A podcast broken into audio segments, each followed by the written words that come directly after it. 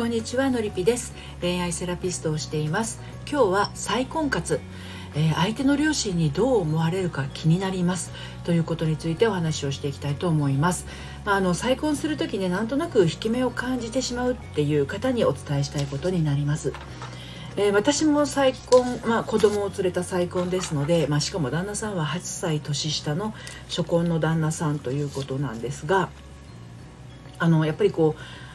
彼はその再婚する時にまだ44歳ぐらいだったのでうーんまだ30代とか20代の方と結婚できる可能性があるし何もこんな8歳年上の子供2人連れた人を選ばなくてもいいのになって、まあ、好きは好きだけど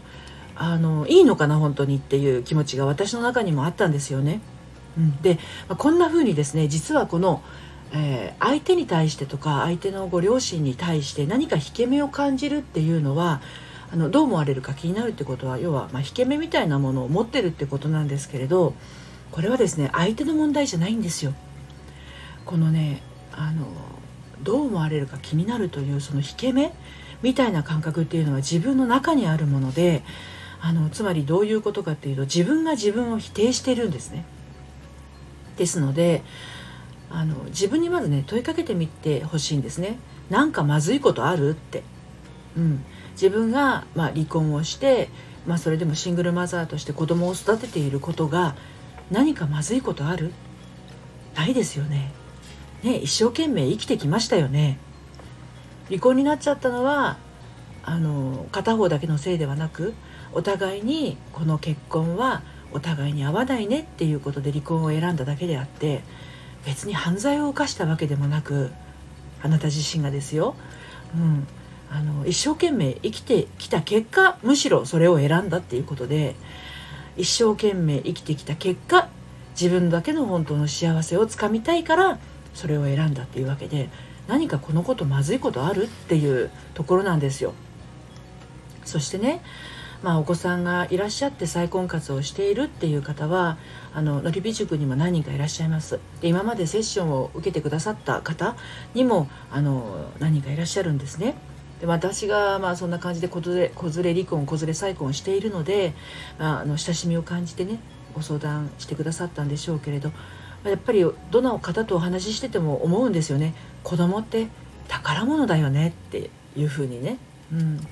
もう本当にあのシングルマザーで頑張っているお母さんたちっていうのは本当にその自分が産んだ唯一無二の宝物を本当に大切にしてるんですよ。だからもっともっとね堂々としてほしいって思います。堂々としてほしいっていうより堂々としていいんですっていうところに気づいてほしいんですよね。だからね、まあ、自分が自分をして否定してしまうっていうところまああの受け入れられないところっていうのは誰しもね大なり小なりあるとは思うんだけどでもまあ堂々とできないっていうのはあの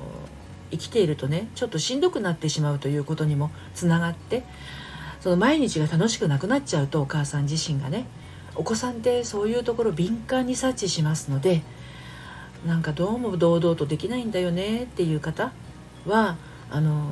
LINE やってますのでね LINE の方からメッセージください。で、えーと、オンラインサロン私やってましてのりぴの隠れ家というオンラインサロンでは、まあ、あの再婚活している方子連れ再婚活している方ですとかあの、まあ、結婚生活にちょっとこう戸惑ってる方とか、えー、最初の結婚の初婚活初婚活って言わないか婚活してらっしゃる方とか、まあ、つまりはあの恋とか愛とかそういったものにちょっとこ